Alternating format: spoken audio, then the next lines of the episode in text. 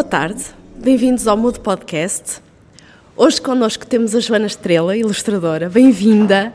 Obrigada. Nervosa? Um bocadinho. Não vale a pena, eu também. Assim é melhor só seja uma pessoa nervosa. Olha, eu tenho um desafio para te lançar antes de começarmos a nossa conversa. Ok. Um, é uma coisa que me preocupa muito e, tendo em conta o teu trabalho, acho que consegues ajudar-me. Fizeste um mapa para viajantes que choram. Sim. Com tantos turistas, falta um mapa para nativos ou locais que queiram chorar. Por que não?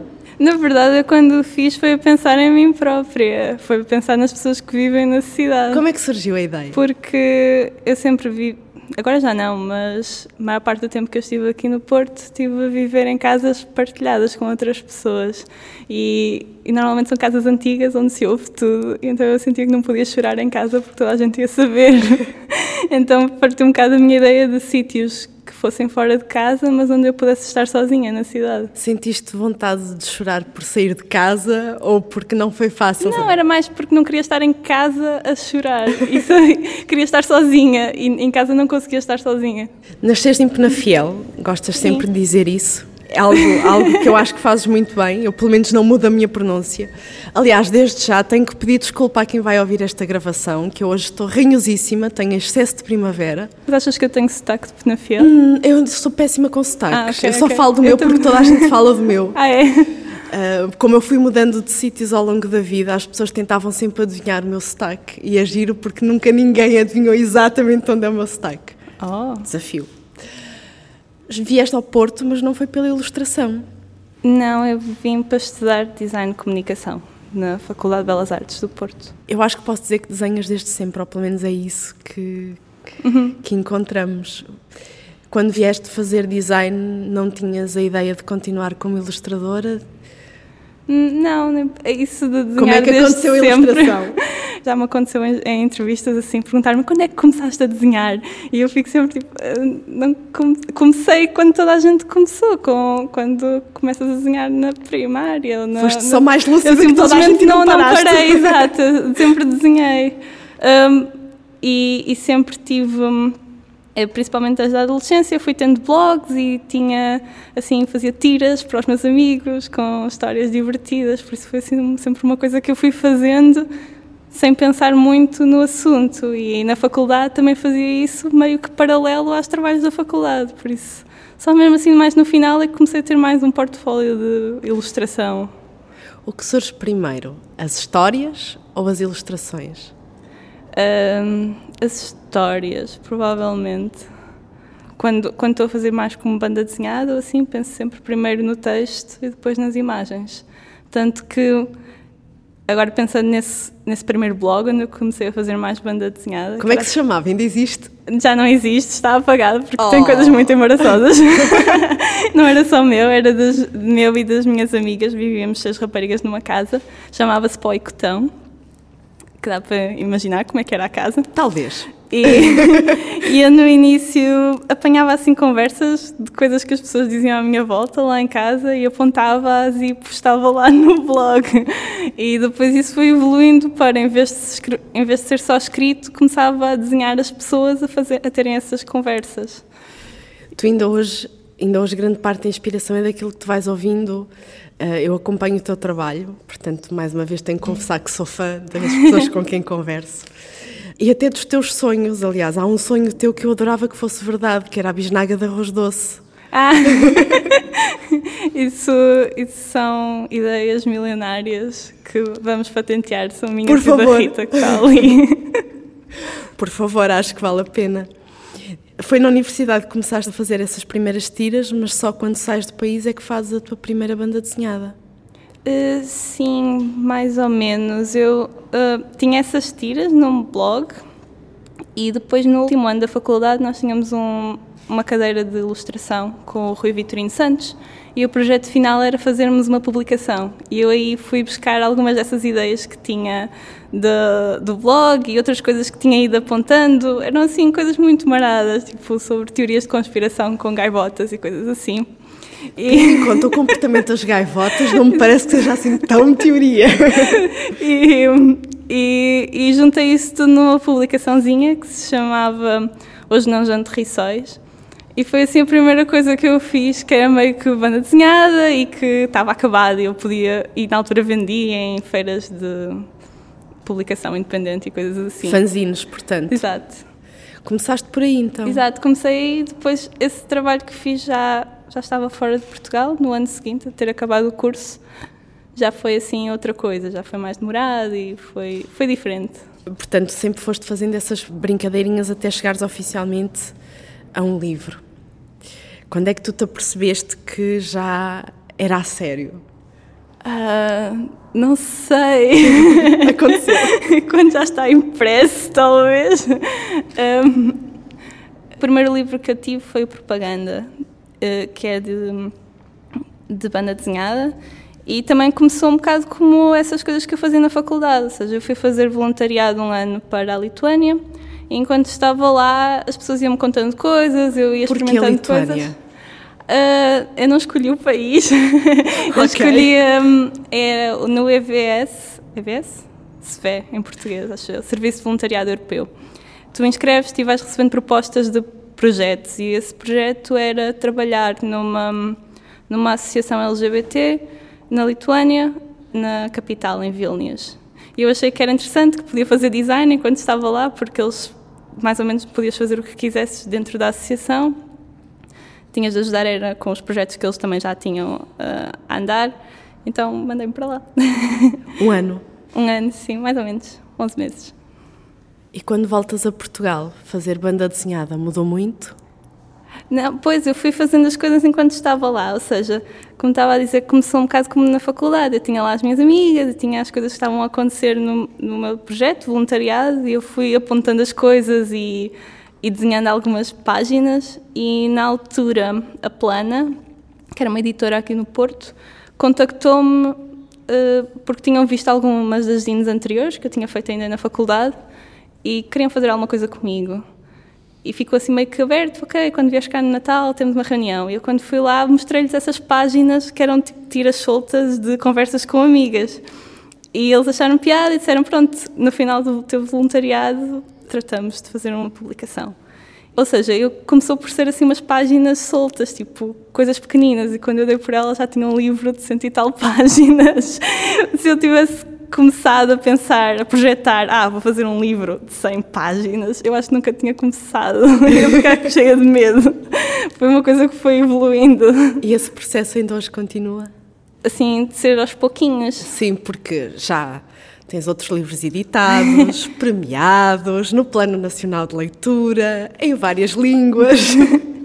Depende um bocadinho do projeto. Há alguns que vai sendo assim, vai sendo montar pequenas pequenos apontamentos, pequenas, pequenas histórias para juntar tudo num livro, enquanto há outros que são mais tradicionais na maneira como escrevo, e então aí já tem princípio, meio e fim, e já estou a desenhá-los a saber como é que vão ser exatamente. É difícil dizer porque é que uns começam de uma maneira e como é que outros começam de outra, é simplesmente assim uma coisa inexplicável. Muito natural. É. Eu não queria dizer que fazias livros para crianças, porque eu acho que as tuas histórias são para qualquer idade. Uh, há algum tema que te. Uh, já disseste que houve um blog que, que retiraste do, do ar.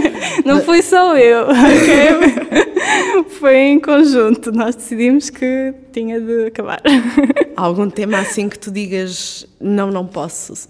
Normalmente sou eu que me proponho a escrever as coisas. As então, histórias são tuas. Exato, escolho sempre coisas que eu sinto que tenho uma opinião ou que sei o suficiente para falar daquilo ou que quero investigar, que acho interessante. Eu sou fã de algumas histórias tuas, uh, particularmente do vestido do Tiago, disse é. bem o nome?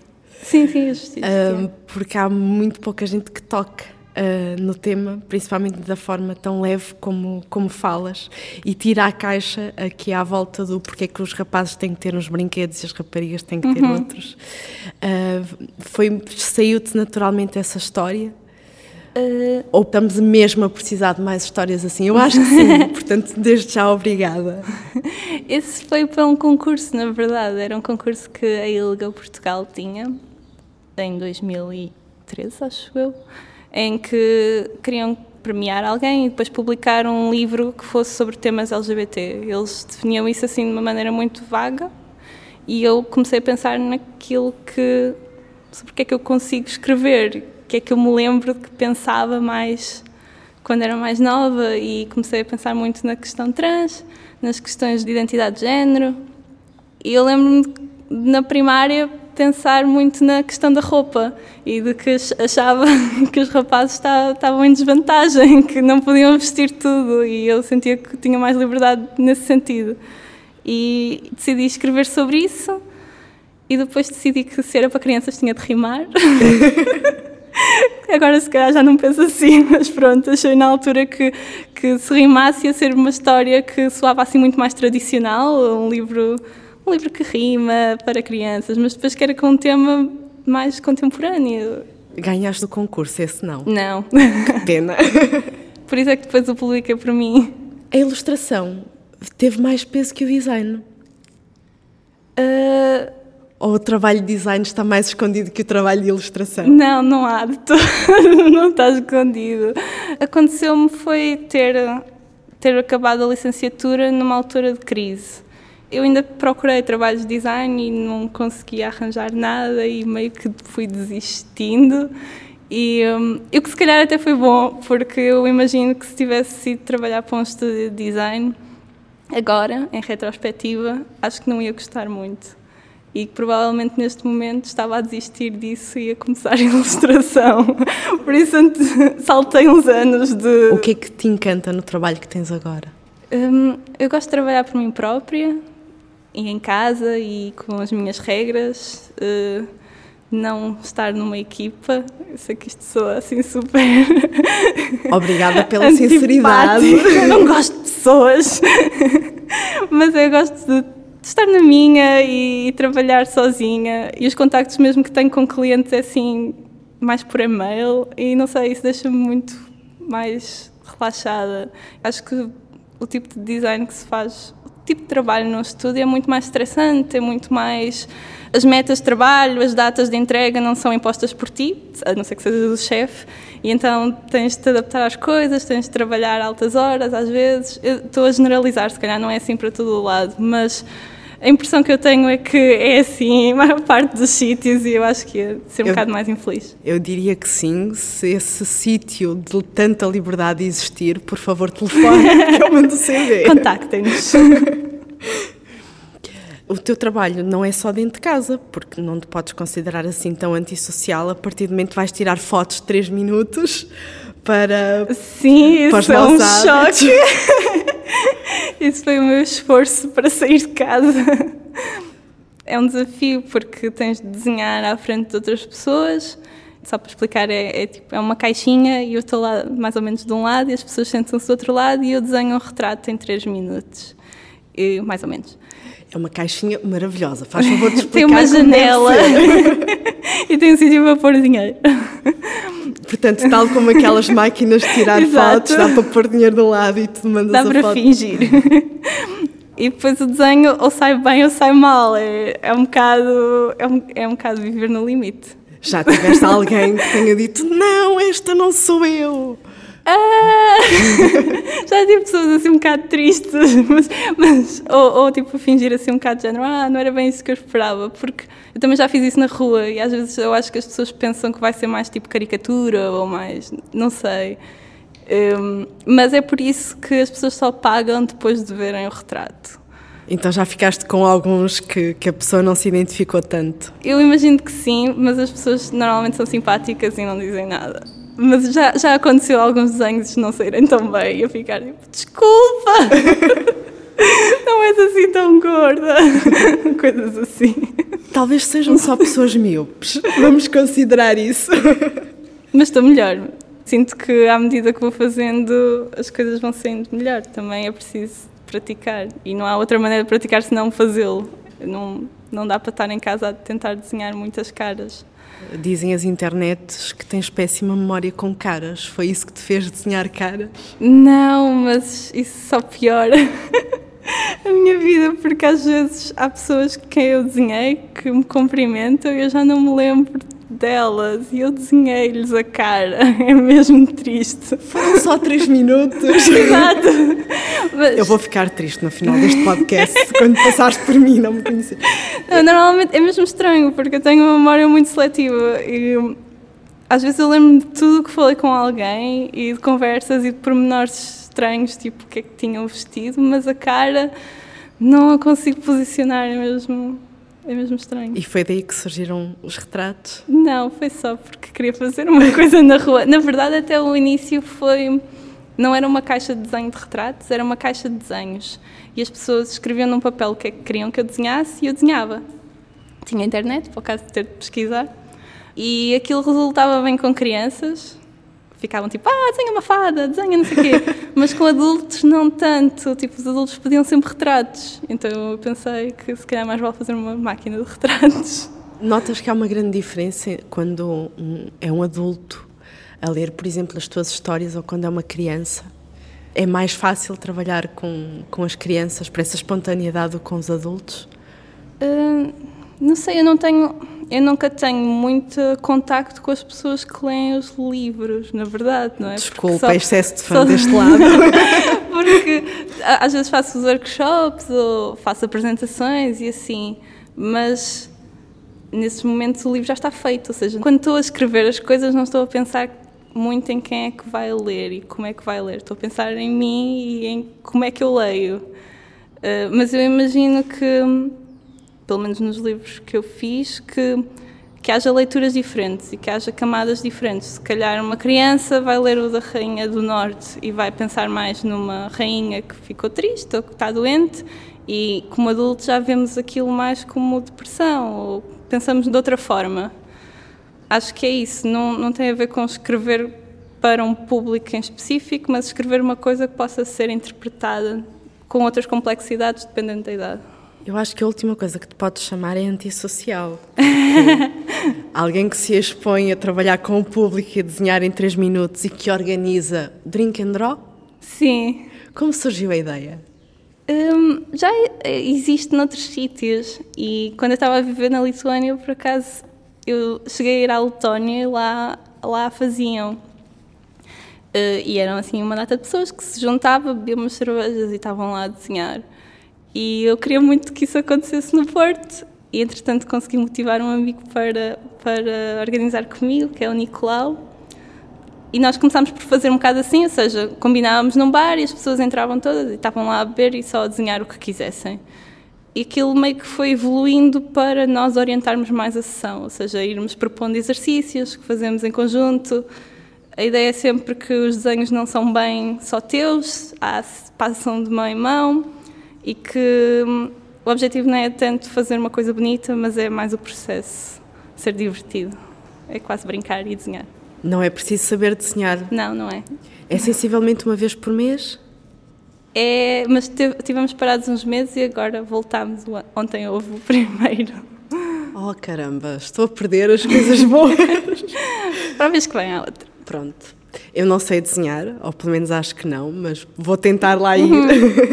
mas que não seja para contar histórias, ou tentar contar as minhas histórias.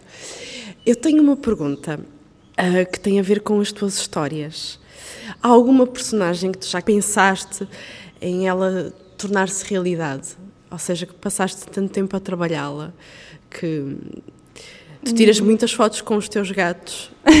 dois são dois, certo? Não, eu não tenho nenhum gato, é uma mentira. Como é isso? Não Fui se pode traída. confiar em nada nas redes sociais. Partiste o meu coração. Este podcast acabou. Boa tarde. Não, na verdade eu tinha um gato que era da minha irmã e, e a minha namorada tem dois, tinha dois gatos, agora tenho um. Por isso eu só tenho gatos alheios. Porquê a Não tenho internet? responsabilidade por nenhum deles. Ok, sabendo que não és tu a pessoa que gosta dos gatos. E gatos Ah, não, mas eu parte, gosto muito deles. Espero que eles também gostem. Nunca nenhum roeu um desenho. Não, por acaso não, nunca destruíram Nem nada de afiaram as unhas nos teus blocos. Não, por acaso um fez xixi numa estante a semana passada. Isso talvez seja o começo. Talvez. Ah, pode haver aqui uma conspiração. Nenhuma das tuas personagens nenhuma vez quiseste que ela ganhasse vida? Não, não. Não é como num romance, num, num trabalho assim com um escritor esteja muito tempo ali debruçado numa história, numas personagens e a viver ali um ambiente. Acho que os, os livros que eu faço são primeiro são muito mais rápidos de fazer, são mais leves e não, nunca fico tão embrenhada no, num universo. Quer dizer, fico enquanto estou a fazer, mas não é durante assim tanto tempo. O que é mais difícil nesse processo? Já disseste que os primeiros surgiram de juntar coisas, uhum. agora tens histórias talvez um bocadinho maiores. O que é mais difícil nesse processo de contar uma história? Acho que é motivar-me a acabá-la, porque como eu trabalho por conta própria e, e, normalmente eu é que proponho as coisas a uma editora, está tudo dependente de mim até estar acabado. E isso às vezes é difícil, porque com qualquer trabalho, uh, por muito que gostes daquilo, há aqueles dias em que não está a sair nada e já estás farta e se calhar isto não é assim tão bom e não sei o quê. E eu tenho um bocado a tendência para quando isso começa a começar, desisto disso, desisto do que estava a fazer e começo outro projeto. Ainda tenho tipo cinco projetos a começar e nenhum deles acaba. E como é que te forças a acabá-los? Ainda estou a aprender. tá, não sei. Ou não é sei. alguém de editora Quero conselhos.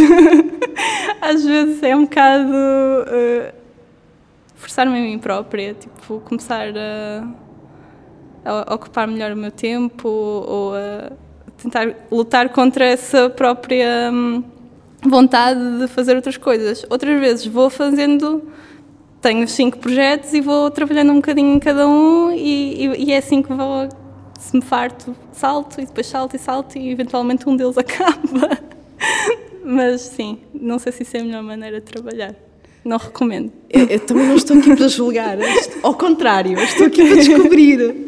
Um, e acho que essa é a parte boa, é saber que não há uma, uma receita de, de, de, sucesso. Quando há uma data limite imposta por outras pessoas é diferente. E, e realmente tipo, já houve ocasiões em que eu tive isso e pronto, era mais fácil, acaba-se. Mas quando não há é sempre assim um, um malabarismo, porque mesmo que tenhas um projeto pessoal, depois aparece um cliente com uma, uma coisa que é paga e isso então para-se um bocado e começas a fazer outra coisa. Há sempre assim um bocado de, de malabarismo, é isso. É-te mais difícil fazer uma história que te é imposta do que aquelas que te surgem? Nunca me impuseram nenhuma história, por isso ainda não sei muito bem. Pedem-te só o trabalho e dão-te essa liberdade? Sentes isso? Fui eu sempre que comecei, que eu comecei. mas agora estou a fazer uma coisa que já é com outra pessoa, mas mesmo assim fui eu que comecei a história, por isso ainda não me aconteceu tipo ninguém me contactar a dizer precisamos de uma história sobre baleias, tem de ser este tipo. Não sei, não, não sei se é assim que começa um livro. Fica o desafio, histórias sobre baleias. Uma história sobre baleia com 24 páginas. Uma baleia que queria voar. Porque...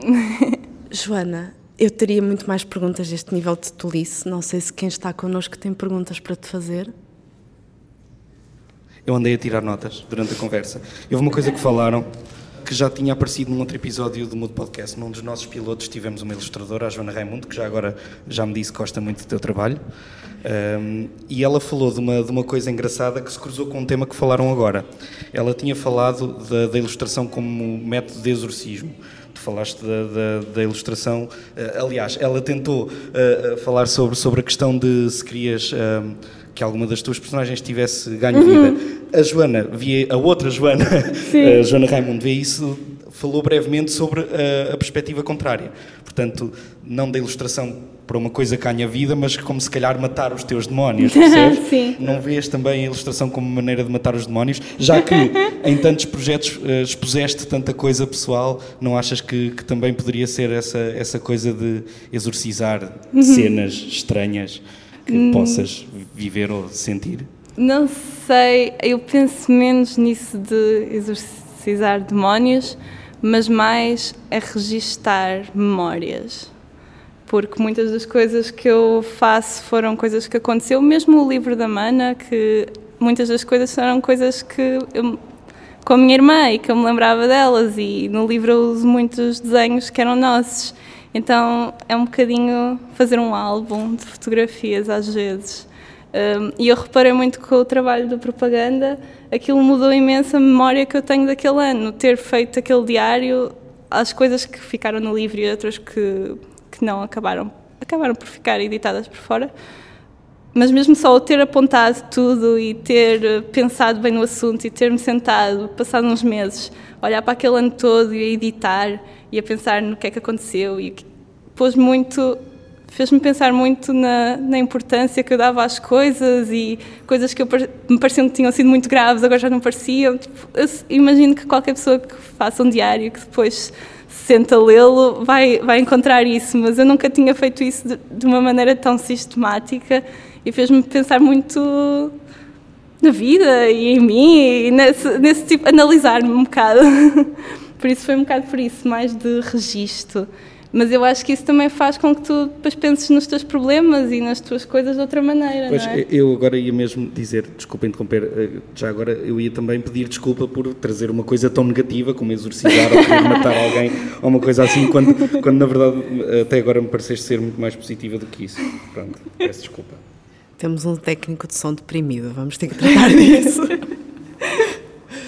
Quero muito agradecer-te a disponibilidade um, e expor-te a isto. Acho que não, tu gostas realmente de pessoas, não fiques a pensar o contrário.